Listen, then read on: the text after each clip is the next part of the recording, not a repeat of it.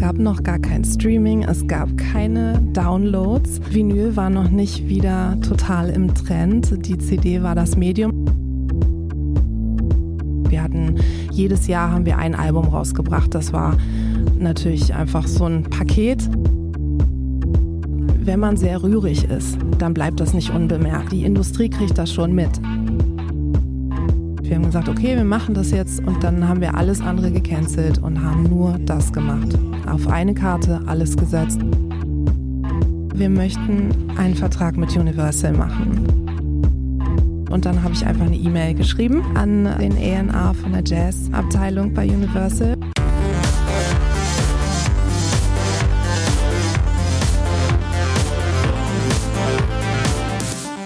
Und herzlich willkommen zum Podcast von Raketerei.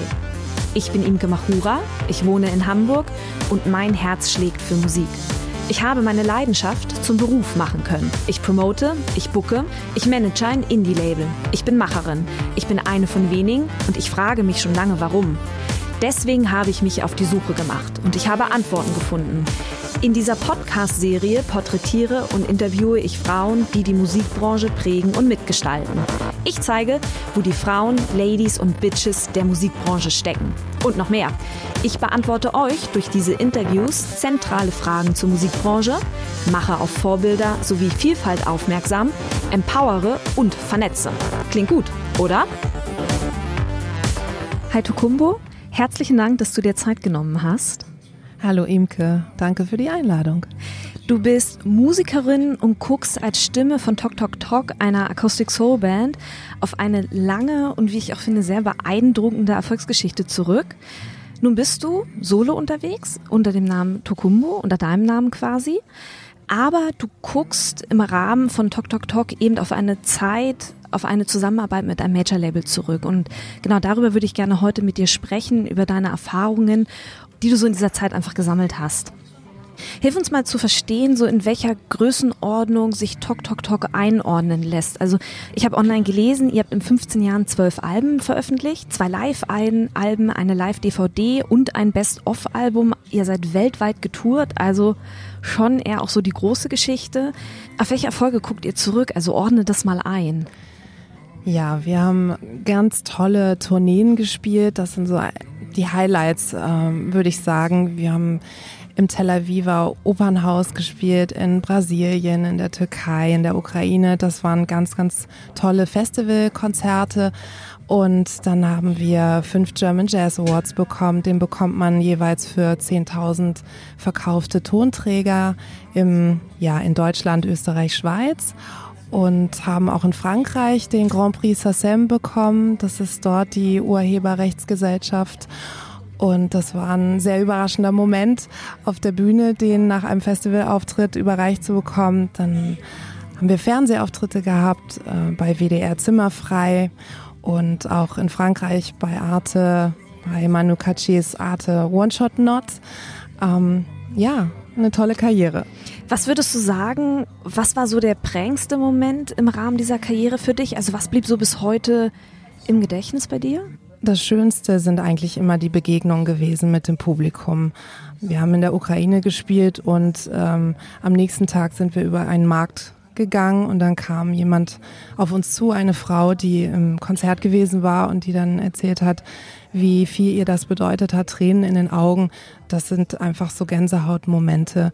Aber auch die Begegnungen mit unseren Partnern, die uns einfach großartig betreut haben. Das waren so ganz, ganz besondere Momente natürlich. Mhm. Kannst du beschreiben, wie damals so die Musikbranche noch aussah? Also wie viele Jahre ist das jetzt her? Das wird ja sicherlich auch noch alles vor Spotify und Co. passiert sein, Genau, oder? es gab noch gar kein Streaming, es gab keine Downloads. Vinyl war noch nicht wieder total im Trend. Die CD war das Medium, das war so die Zeit, als wir angefangen haben. Wir haben ähm, bereits im Studium angefangen, das war so Ende der 90er. Und ja, dann kam irgendwann so der Einbruch mit Napster, aber bis dahin war eigentlich die Welt noch so ein bisschen in Ordnung, sage ich mal. So wie viele das so sehen. Ich sehe es gar nicht so selber, sondern ich bin ein ganz großer Fan von der Digitalisierung und von den vielen Möglichkeiten, die es heute gibt. Lass uns mal in den Anfang springen. Du und Morten, wie habt ihr euch gefunden bzw. kennengelernt? Ähm, wir haben uns im Studium kennengelernt in Hannover. Da haben wir den Studiengang Jazz, Rock, Pop absolviert und ähm, haben da verschiedenste Bands gemeinsam, aber auch in anderen Konstellationen ähm, gespielt, bis sich dann Tok Tok Tok als die Band herauskristallisiert hat, die wir dann ernsthaft verfolgen wollten, wo wir gedacht haben, das hat Potenzial, das, das ist was Besonderes, weil wir so als Trio angefangen haben mit Kontrabass, Saxophon und Gesang und da waren wir so in so einem ganz neuen Soundspektrum. Ja, das gab es einfach so in der Form nicht, weil wir kein Harmonieinstrument dabei hatten. Und das war so ein bisschen das Besondere. Und wir haben alles so auf die Essenz so eingedampft. Wir haben angefangen mit Versionen von ähm, Klassikern aus dem Soul- und Rockbereich und haben daraus was ganz, ganz Eigenes gemacht und das kam so ganz unerwartet, dass mhm. wir ganz viel Zuspruch bekommen haben vom Publikum. Und dann haben wir gedacht, das, ich glaube, das da ist was Besonderes drin. Das müssen wir jetzt mal weitermachen. Das wäre nämlich auch genau meine Frage gewesen, als ihr zu dritt und dann später zu zweit, habe ich richtig rausgehört, oder? Nicht ganz. Also wir haben zu zweit die Band geleitet. So waren also die Bandleader und haben dann mit mehreren Musikern gearbeitet. Am Anfang zu dritt und dann haben wir es tatsächlich ausgeweitet und hatten dann noch einen Keyboarder dabei und dann später auch einen Schlagzeuger und dann wieder weniger. Also Genau, mhm. aber wir waren so zu zweit fast von Anfang an die Bandleader. Mhm. Habt ihr damals schon gespürt im, bei euch in der Band, wo das oder wo das hingehen kann? Oder hat euch dieser plötzliche Erfolg überrascht? Also ganz so plötzlich war das gar nicht, mhm. sondern wir haben von Anfang an so ein Ziel gehabt, wir wollten international spielen. Wir wollten einfach ganz viele Konzerte machen in der ganzen Welt. Das war so das Ziel. Und haben ganz kontinuierlich darauf hingearbeitet. Einen Schritt nach dem nächsten, haben unheimlich viel gespielt hier in Deutschland, hatten dann erst so einen Eigenvertrieb, dann einen Vertriebsdeal, dann den ersten Indie-Label-Deal, dann kam der Major-Deal, aber da ist einfach viel Zeit auch vergangen und wir hatten, jedes Jahr haben wir ein Album rausgebracht. Das war natürlich einfach so ein Paket, was man da gemacht hat, 60 Konzerte im Jahr und ein Album dazu. Mhm. Und deswegen war das so ein Weg, der dann eigentlich so ganz schlüssig gegangen ist. Mhm, aber auch ein Weg, den ja viele gehen wollen und viele auch gar nicht schaffen. Was, was war bei euch der Auslöser, dass ihr es geschafft habt damals? Also ich glaube, es gab so einen besonderen Turning Point für uns. Das war das Signing mit dem Indie-Label, mit dem wir zusammengearbeitet haben, weil wir dadurch hatten die einfach mehr Möglichkeiten, im Ausland zu arbeiten und die hatten ganz, ganz tolle Vertriebspartner. Das ist einfach auch so eine Sache des Glücks. Die hatten ganz, ganz großartiges Netzwerk und sehr, sehr bemühte, liebevolle Vertriebspartner, die mhm. sich darum bemüht haben, uns da vorzustellen mhm. in der Szene. Und das fing an mit Frankreich. Und das ist eigentlich immer so eine sind so tolle Geschichten. Der, der Vertriebsleiter da, der hatte einen Assistenten, der hat die Musik gehört, das war so in deren Programm und der hat sie sich aber wirklich angehört und hat mhm. gesagt, das ist richtig toll, das müssen wir pushen. Und dann haben die angefangen und dann haben wir die ersten Showcases da gespielt und dann haben wir Presse gemacht. Dann, und dann ging es weiter nach Spanien ähm, da hatten wir dann auch einen ganz tollen Vertriebsleiter, der wahnsinnig sich reingehängt hat in die Promo. Und so hatten wir dann einfach eine ganz tolle Betreuung. Mhm. So. Ihr habt quasi Land für Land eingenommen. Dann. Ja. Das Indie-Label, wie sind die auf euch aufmerksam geworden? Habt ihr die mal speziell, weiß nicht, zum Konzert eingeladen oder so? Mm, ich glaube, die hatten schon mal Kontakt aufgenommen. Genau, die sind zum Konzert gekommen.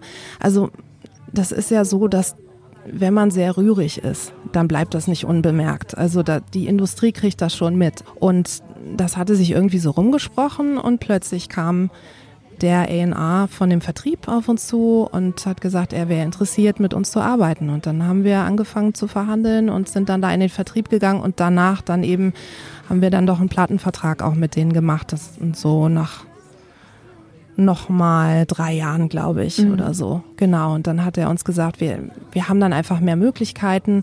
Ne, mit der, der Sprung ist natürlich so, dass man prozentual einfach weniger Beteiligung bekommt. Aber die Möglichkeiten, die sich daraus dann ergeben haben, waren einfach größer. Mhm. So. ganz interessant, mhm. weil du ja noch gefragt hast wegen der Branche. Also was es da halt auch ganz viel gab, waren so Compilations. Das ist so ein bisschen, also was jetzt heute so die Playlisten sind, wenn man so will. Und darüber haben wir ganz, ganz viel erreichen können. Wir waren dann in Frankreich auf einer ganz, ganz wichtigen Compilation, die sich 50.000 Mal verkauft hat.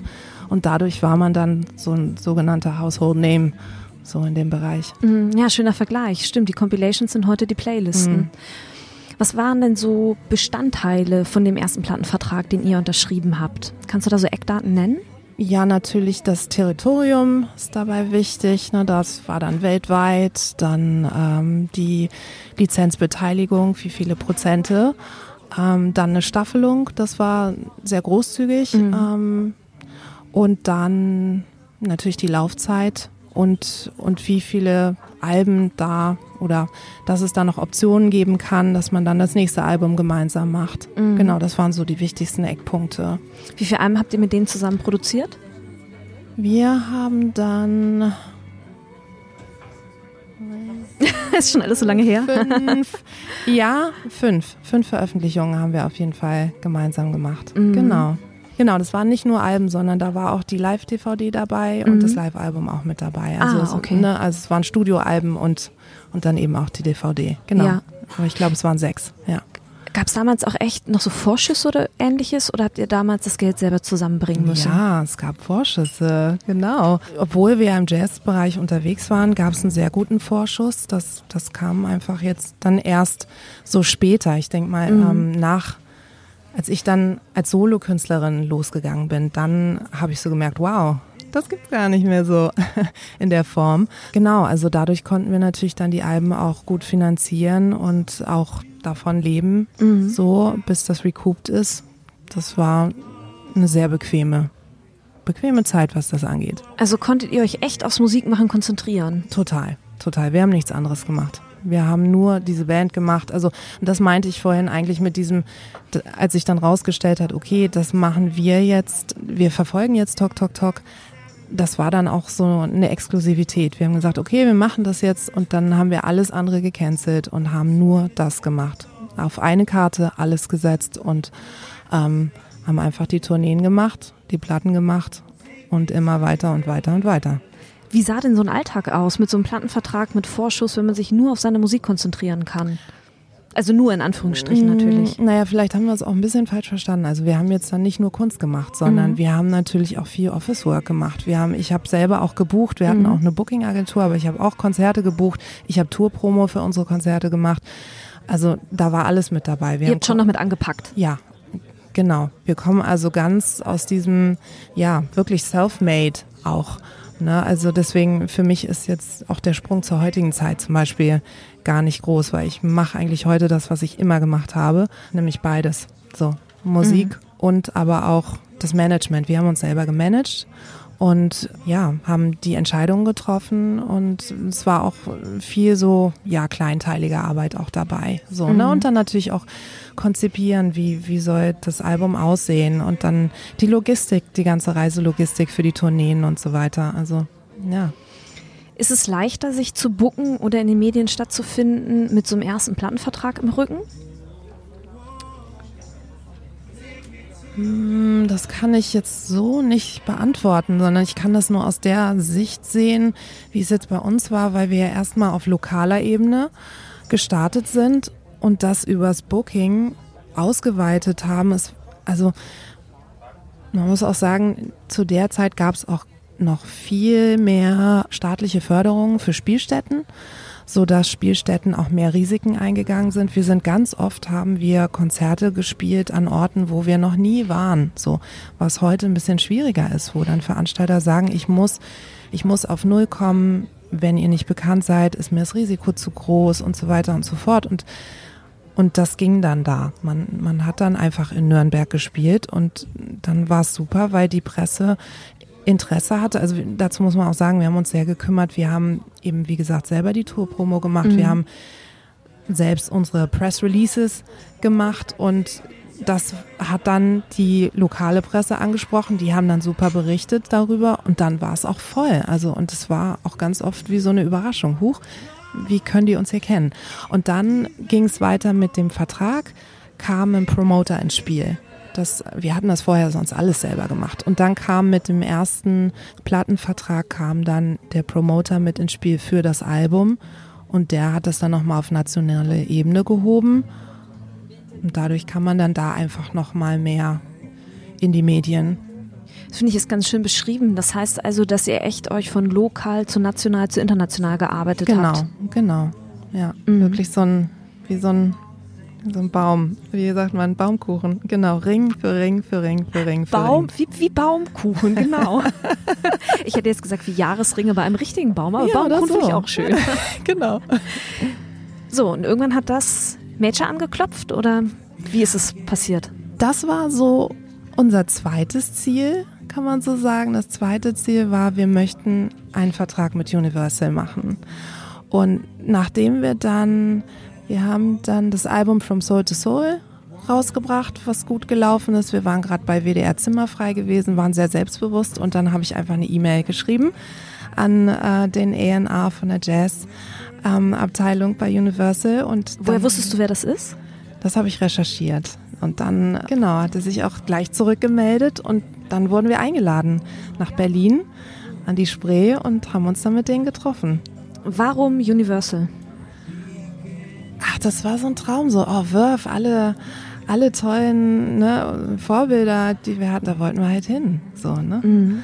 Und dann haben wir uns mit denen zusammengesetzt, mhm. einen Tisch gesetzt und wir hatten ja, wie gesagt, kein Management. Also deswegen war es auch ein bisschen auf, aufregend und das würde ich eigentlich auch ähm, MusikerInnen anraten, wenn, wenn so ein Gespräch ansteht, dass man da betreut sozusagen mhm. hingeht und äh, ja, weil es doch schon schwer ist, auch mhm. dann sich selber zu vertreten. Ne? Erzähl mal so ein bisschen. Ihr seid nach Berlin gefahren, an die Spree zu Universal. Ihr habt das Büro betreten. Mhm. Was ist das für ein Büro gewesen damals? Ähm, ja, da ist da ganz viel Glas, eine riesen Glasfront äh, mit Blick auf die Spree, sehr weitläufig, äh, ganz einladend und sehr freundlich. Wer saß denn da alles am Tisch? Genau, an dem Tisch saßen dann die zwei LNAs, die zuständig waren für die Abteilung. Und wir haben uns dann ähm, unterhalten über unsere Vorstellung, was, was ist für uns so wichtig und was stellen die sich vor. Und ja, wir hatten ja eben diesen eine ganz starke Präsenz in Frankreich und in Spanien und für uns war das wichtig, dass wir da dann auch vertreten sind. Und das war so das Ding, okay, das muss unbedingt stattfinden, sonst können wir eigentlich diesen Vertrag nicht machen.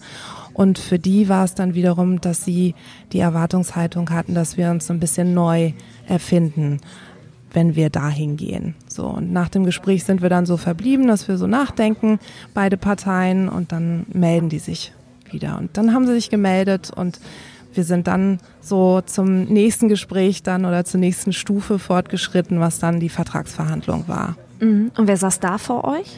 Das haben wir eigentlich telefonisch gemacht, weil wir damals auch in Freiburg gewohnt haben und ähm, wir hatten wir hatten mit unserem Musikanwalt gesprochen und den Vertrag so durchgearbeitet und so geprüft, was ist der Worst Case, dass wir das alles wirklich verstehen und uns sehr sehr akribisch damit auseinandergesetzt, weil die Verträge einfach super super lang sind und da waren wir natürlich dann konfrontiert mit dem Anwalt von Universal und dem ANA und dann ging es darum, da auch einiges zu versuchen rauszustreichen. Ne? Also das war schon damals so eine Art äh, 360-Grad-Deal. Also es sollte alles mit dabei sein, dass sie Beteiligung bekommen vom Merch, von den Booking-Einnahmen und so weiter mhm. und eben auch Bereiche, die sie dann gar nicht betreuen und das wollten wir nicht. Ja, aber wir sind uns dann am Ende einig geworden. Mhm. Hat Universal also mit sich reden lassen? Ja, genau. Mhm. Also in dem Bereich, das haben wir gut hinbekommen. Es gab aber auch dann doch so ein, zwei Klauseln, da haben wir das einfach nicht rausverhandelt bekommen, was mhm. wir wollten. Da bezog sich das auf Werbung auf unserer Webseite und dann haben wir gedacht, okay, das machen wir jetzt. So, der Vertrag war unterschrieben, die ganze Maschinerie fing an zu laufen. Was ist mit euch als Band passiert? Also was, was habt ihr gemacht auch als Band? Also dann ging es eigentlich recht schnell. Das musste alles dann ziemlich schnell über die Bühne gehen. Wir haben, weil wir sehr rigide einen Slot zugewiesen bekommen haben, der war dann schon ein halbes Jahr später. Da mussten wir dann schon releasen. Ja, also es braucht natürlich den Vorlauf. Die Presse braucht ja drei Monate vorher Vorlauf. Auf jeden Fall mussten wir das Album blitzschnell produzieren und die, ja, das Fotoshooting machen, das Videoshooting und äh, den Release, die Tour buchen und so weiter. Also das Musstet ihr die Tour buchen? Nee, das hat unsere Agentur gemacht so. Und äh, das war dann aber eine ganz schön hektische Zeit, weil das, das war jetzt gar kein Durchatmen und war auch so ein bisschen ungünstig dann natürlich. Also so ein extremer Zeitdruck, da trifft man dann auch nicht immer die besten Entscheidungen. Und das hat man dann einfach so gemerkt. Also das haben wir so gespürt, dass es so auch musikalisch einfach dann nicht nicht so rund geworden ist, wie wir uns das vielleicht gewünscht hätten. So. Mhm. Wie viel Zeit hättest du dir gewünscht, um das Stück oder die Stücke, die ihr da abgeliefert habt, dass die dann rund gewesen wären? Also aus heutiger Sicht hätte ich schon ein Jahr ganz schön gefunden. Mhm. Einfach, dass man insgesamt ein Jahr hat, um das alles so einzutüten. Aber das war eben nicht. Und äh, wir haben schon immer auch sehr schnell, wir haben ja wie gesagt pro Jahr ein Album rausgebracht, das kannten wir schon. Nur dadurch, dass ja der Anspruch war, wir müssen das so ein bisschen neu, uns irgendwie neu definieren, mhm. kam so eine Art verwirrender ähm, Komponente noch damit rein. Und das war so das, weil wenn man was neu macht, braucht man wirklich Zeit, um das nochmal zu durchdenken, wirklich durch, zu durchdringen, wie soll das jetzt sein? Wie, wie hört sich so ein Klang an? Was ist daran jetzt neu? Mhm. Ähm, und diese Kombination, das war mhm. so ein mhm. bisschen unglücklich auch für uns, ähm, weil wir so einen Wahnsinnszeitdruck hatten dann da. Genau. Mhm. Das Album kam auf den Markt, ihr seid auf Tour gegangen. Kannst du dich noch erinnern, wie viele Städte oder wie viele Locations ihr damals bespielt habt?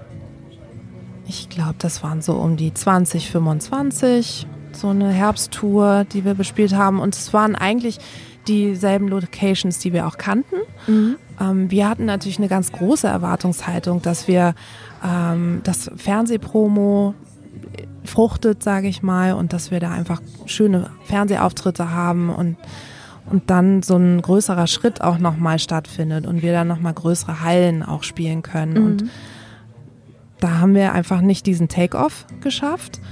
Und dann ist es eben so, dass man da keine richtige Aufbauarbeit miteinander leisten kann. So. Und dann haben wir uns auch entschieden, dann im gegenseitigen Einvernehmen, dass wir nicht mehr weiter zusammenarbeiten und kein weiteres Album machen.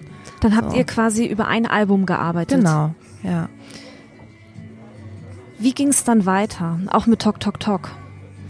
Also das war für uns schon wir waren sehr geknickt. So, wir haben ganz, ganz viel da rein projiziert und es mhm. war ja, wie gesagt, so der große Traum. Und das hat sich einfach so anders entwickelt, als wir gedacht haben. Also aus den verschiedensten Gründen auch so. Aber ähm, wir haben uns das, das natürlich so gewünscht, dass, dass das da einen ganz schönen Weg gehen kann.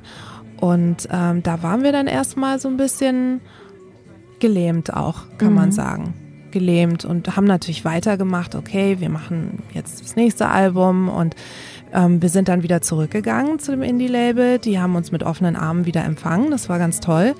Und wir haben dann schon in der Pipeline gehabt, okay, was machen wir jetzt? Und dann machen wir wieder eine Tour. Aber so vom, vom Gemütszustand war es schon sehr, ja, niederschmetternd, kann man mhm. sagen. Wenn ihr zurückgegangen seid zum Indie-Label, Seid ihr auch zu eurem Sound zurückgegangen oder habt ihr diese neue Impulse, die ihr von Major bekommen habt, mitgenommen? Interessante Frage. Wir sind zurückgegangen. Wir haben gemerkt, dass das, was wir da ausprobiert haben, nicht das ist, was uns auszeichnet und dass wir uns dann lieber konzentrieren auf das, was wir was wir wirklich auch schon etabliert hatten mhm. und wo dann auch eine ganz starke Verbindung wieder zum Publikum ist. Mhm. Und ähm, ja, da sind wir quasi soundlich wieder dann so ein bisschen zurückgegangen. Ja. Und haben uns natürlich dann da doch wieder auch weiterentwickelt. Aber im Grunde so diese, diese Charaktereigenschaft, was das so ausgemacht hat, sehr intim, das hat sich so rauskristallisiert, dass das einfach wir sind. Mhm. Mal so auf diese Major-Zeit auch zurückblickend. Ich habe mich das gerade so gefragt, befindet man sich als gesignte Major-Künstlerin oder als gesignte Band in einer Blase? die mit der Musikrealität wenig zu tun hat, wenn man in so einer Vermarktungsmaschinerie drinsteckt? Oder ist es doch noch sehr menschlich und man bekommt schon auch noch mit, was passiert um einen herum? Mm, also das ist gemischt. Auf der einen Seite, also was, was halt wunderschön war in dem Moment, als wir mit denen zusammengearbeitet haben, wir haben ein ganz tolles äh, Artwork-Shooting gemacht mit Matthias Botor. Das war einfach riesig. Das war mit einem Team. Wir mussten uns um nichts kümmern. Das war wunderbar. Und das ist insofern, ne, ist das schon so ein bisschen, wenn du sagst Blase, dass da, wenn es gut läuft, man ein ganz tolles Team hat, das einem die Hand hält und man muss dann nicht mehr so viel selbst sich um so Details kümmern. Mhm. Und das haben wir sehr, sehr genossen. Das war wunderbar und hat mich sehr inspiriert dann auch für später, weil man natürlich als, als Indie-Künstlerin kann man genauso sich ein Team aufbauen. So und, ähm, und sollte das auch tun. Ähm, aber das hat mich da sehr inspiriert. Oder auch äh, die Tatsache, dass wir da, ähm, dass da zum ersten Mal ein Pressetext über uns geschrieben wurde, also dass wir das nicht selber gemacht haben, sondern dass jemand engagiert wurde dafür. Also sowas kennenzulernen, dass es wirklich diese großen Abteilungen gibt und da gibt es so ganz klare Zuständigkeiten. Das das war, hat mich auch so geprägt, dass ich gedacht habe, dass ähm, sowas ist wichtig, dass man dann eben auch ja auslagert worin man vielleicht gar nicht so gut ist oder sich Platz schafft, damit man dann wieder sich sehr auf die Kunst konzentrieren kann. Gleichzeitig also ich habe das so empfunden, dass unser Produktmanager sehr, sehr bemüht war, mit uns zusammen das zu gestalten und äh, nicht über uns hinweg. So. Mhm. Und das war sehr, sehr angenehm. Das hat Spaß gemacht mit dem. Aber als wir dann wiederum in Spanien waren zur Promo, ähm, da habe ich dann gemerkt, der, der, unser Ansprechpartner dort, der hat das schon sehr klar formuliert. Der hat gesagt, der Künstler, die Künstlerin, die sollen sich einfach nur um die Kunst kümmern und wir machen den Rest und wir machen die Promo und das kannten wir so gar nicht, sondern wir haben das einfach so kennengelernt mit unseren Partnern vorher, eben gerade aus Spanien, da unser ähm, eigentlich kann man schon sagen, fast Vater, so der Juan Miguel, der uns da einfach durch alle Radiosender und alle Medien gebracht hat. So, der hat alles, war alles in Personalunion. In seinem Vertrieb gab es drei Leute. Das war er, das war seine Frau und sein bester Freund. Also ich dachte, war es war er und er und er. Genau. genau. Also es war, die waren nur zu dritt, aber mhm. er war eben auch der Promoter mhm. und er hat 15, Tage, 15 Stunden Promotage gemacht. Wir sind einfach kreuz und quer durch Madrid von einem Showcase zum anderen.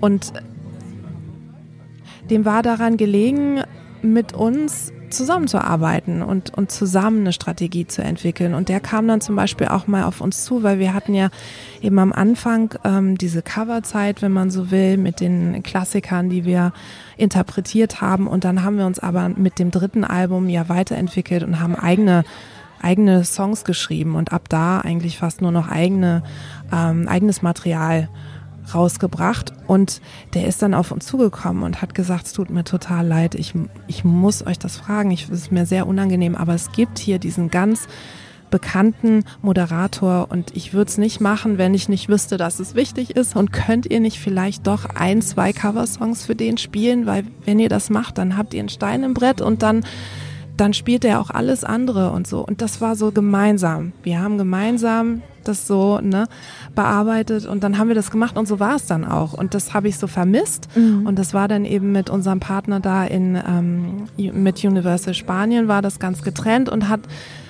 und merkwürdigerweise ist dann halt auch nicht so viel dabei rausgekommen, mhm. so, weil es nicht so persönlich war. Das war so ein bisschen distanzierter und kühler. Mhm.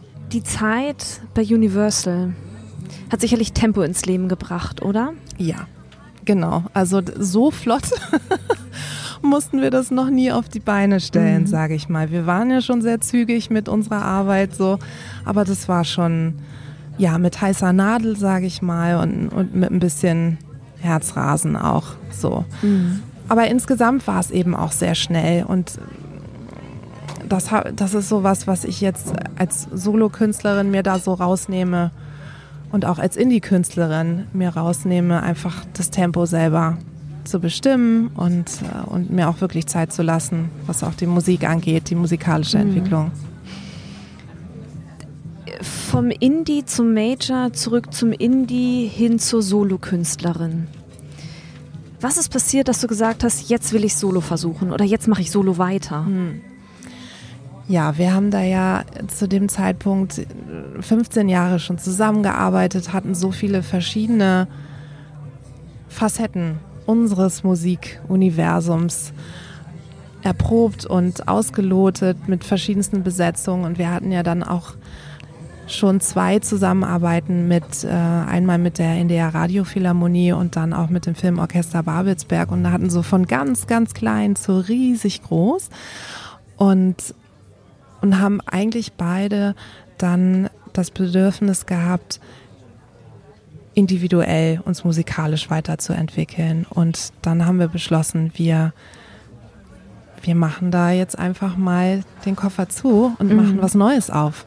So, und es gab, äh, gab viele Tränen. Wir haben ganz viele, viel Post bekommen von den Fans, die ganz gebrochenen Herzens waren und die aber zum Glück dann mitgereist sind. So, und das, das ist halt auch was ganz, ganz Schönes und ähm, was sehr, sehr Wichtiges, was ich sehr, das für mich eine ganz große Essenz ist eigentlich, durch alles hindurch ist die Beziehung mit mit dem Publikum und diese Beziehung weiter zu vertiefen und zu pflegen und ähm, ja, durch dick und dünn mhm. sozusagen zu gehen. Ja, und ich hatte dann schon Songs gesammelt, wo ich wusste, ich möchte da meine eigene Platte machen und ähm, habe dann eine neue Band gegründet und habe zwei meiner Weggefährten mitgenommen aus Dr. Talk Zeiten, den Bassisten Christian Flor und auch Matthias Mäuse, der auch mitgespielt hat bei einigen Alben und Tourneen.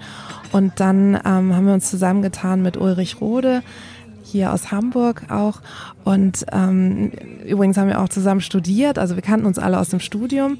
Und der Ulrich hat ja wiederum sein ähm, Studio mit Anne de Wolf, das schöne Blue House Studio. Und da haben wir uns dann getroffen und dann mein erstes Album produziert. Und das war natürlich ganz, ganz aufregend. Ne? Es war alles nochmal von vorne sozusagen auf Null. Da war ich wieder Newcomerin mhm. auf eine Art. Und da kam das dann eben auch dieses, ähm, okay, jetzt gibt's keine Vorschüsse mehr, jetzt muss man irgendwie gucken.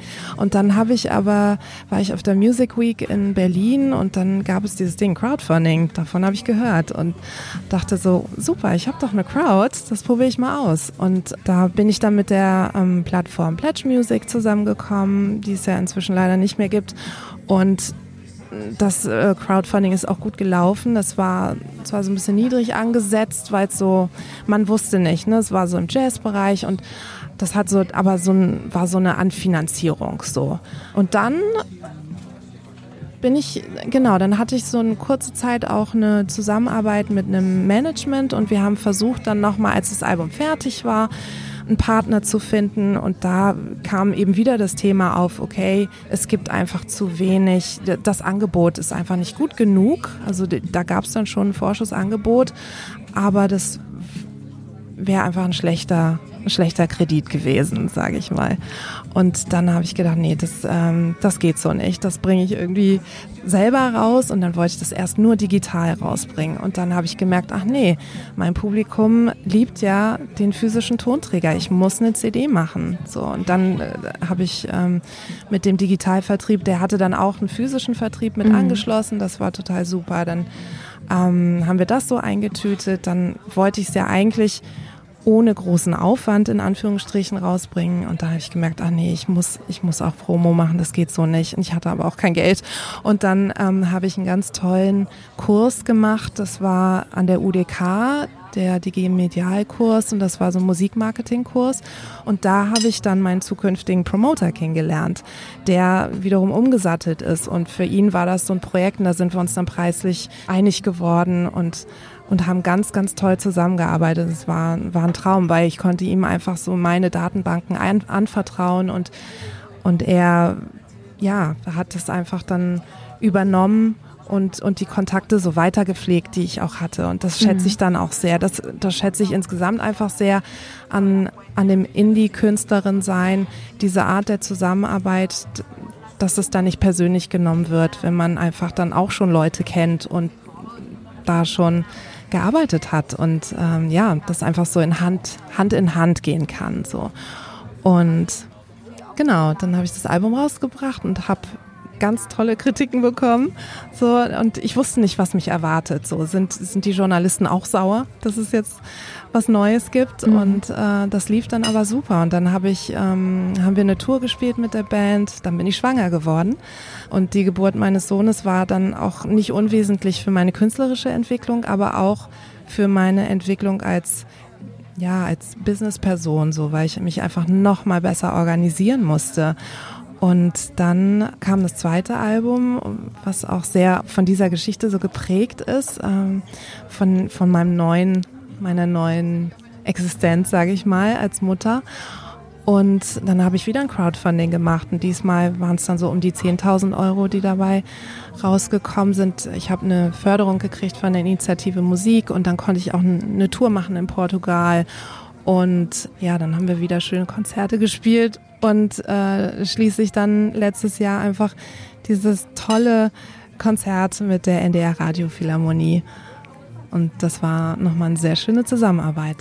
Würdest du sagen, als Solokünstlerin bist du auf dem besten Weg dahin, da anzuknüpfen, wo du mal aufgehört hast mit Morten zusammen? Auf jeden Fall. Also im Grunde knüpfe ich da auch einfach schon an. Ne? Also ich habe ich hab immer noch die, die Kontakte zu, zu meinem Publikum und ähm, habe sehr schöne Meilensteine jetzt mit meinen Alben auch erreichen können. Und äh, ich habe mich bewusst dagegen entschieden, jetzt auch das Ausland, äh, das Auslandsengagement sehr zu forcieren, einfach in den ersten Jahren auch mhm. mit meinem Sohn. Das ist einfach nicht so schön ist, wenn man den nicht sieht. Und ja, aber das kommt jetzt auch. Wir fahren jetzt dann auch im, im Frühjahr nach Serbien und machen da eine Tour und ein paar Workshops. Und, ach so, was mir einfiel, genau, wir haben dann auch ähm, in Frankreich auch wieder anknüpfen können. Da haben wir zum Beispiel auch ein Showcase gemacht mit dem ersten Album mhm. und da habe ich mit dem Promoter, ich habe einfach die Kontakte, die ich schon hatte, habe ich einfach versucht mitzunehmen. Mal so zusammenfassend, was würdest du sagen, ab wann macht es für eine Künstlerin Sinn, mit einem Major-Label zusammenzuarbeiten?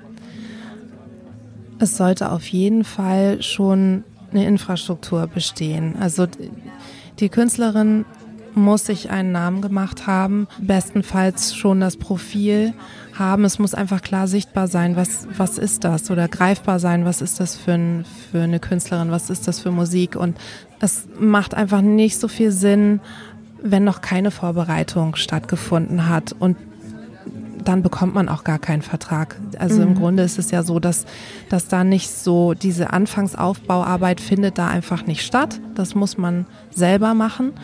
Und ähm, dann kann das weiter amplifiziert werden. So. Aber es muss einfach ein gewisses Niveau muss schon da sein. Mhm. Und eine Infrastruktur. Also es hilft natürlich sehr, wenn man ein Management hat. Äh, und das muss man aber auch erstmal erarbeiten, dass man an diesen Punkt kommt. So, weil, weil das würde ich einfach auch jemanden anraten, dass man da einfach betreut ist und weil man so viele Entscheidungen zu treffen hat und das ist dann ganz angenehm, wenn man da den Rücken frei gehalten bekommt. Mhm. Und für wen eignet sich eine Zusammenarbeit eher weniger? Was würdest du, wie würdest du das einschätzen? Also eben für den, für den oder die ganz frühe Anfängerin Einfach auch, weil der Druck sehr groß ist und die Enttäuschung kann einfach auch sehr groß sein, wenn dann gewisse Dinge sich nicht einlösen oder wenn auch gerade wenn Dinge klappen, das kann auch sehr viel Druck auslösen, dass man einfach darunter zusammenbricht, dass alles viel zu schnell geht. So, das ist natürlich von Fall zu Fall unterschiedlich, aber das, das hat man auch schon oft gehört, dass für Leute einfach so ein bisschen zu schnell gegangen ist und dann die Seele nicht so richtig hinterherkommt, wenn man so will. Und naja, also ich denke, man muss schon eine gewisse Kompromissbereitschaft auch mitbringen. Das kommt natürlich auch ein bisschen so drauf an, in welchem Bereich man da ist. Also wir waren jetzt zum Beispiel im, im Jazzbereich, da hatten wir schon Spielräume auch. Also man hat uns jetzt nicht diktiert, wie wir mach, Sachen zu machen mhm. haben. Aber es gibt auch Bereiche, und das ist auch von Firma zu Firma unterschiedlich, wo einfach mehr Einfluss genommen wird. Und wenn man das nicht möchte, dann ist es nicht der richtige Weg. Also da, da muss man sich schon drauf einlassen können. Mhm. Gibt es noch irgendetwas, was du hinzufügen möchtest? Ja, ich würde eigentlich jungen MusikerInnen dazu raten, sich nicht so drauf zu versteifen, auf die Industrie, auf, auf den Industriepartner, der möglichst schnell her soll, sondern sich mehr darauf zu konzentrieren, die Beziehung zum Publikum zu pflegen, aufzubauen, auszubauen, weil das ist das, was einen trägt. Ähm, wenn die Plattenfirmen aufgelöst sind, äh, wenn die ANAs nicht mehr da arbeiten und nicht mehr für einen zuständig sind, es, es bleibt das Publikum, es bleibt einfach ähm, die Beziehung mit den Fans. Und wenn ich äh, manchmal Mails bekomme von Leuten, die dann schreiben, wie lange sie mich schon begleiten und dass sie alles einfach mitnehmen, das ist großartig. Da weiß man, die, das ist, das ist für immer so. Und das ist kostbar. Und ähm, das ist kostbarer, finde ich, oder das ist das, was die Essenz ist. So, dass man davon kann man einfach zehren. Und wir wollen ja langfristig arbeiten. Wir wollen nicht heute verglühen oder morgen verglüht sein, sondern wirklich ganz, ganz lange diesen Beruf machen können. Das war Tokumbo. Herzlichen Dank, dass du dir Zeit genommen hast. Das war ein schönes Gespräch, danke.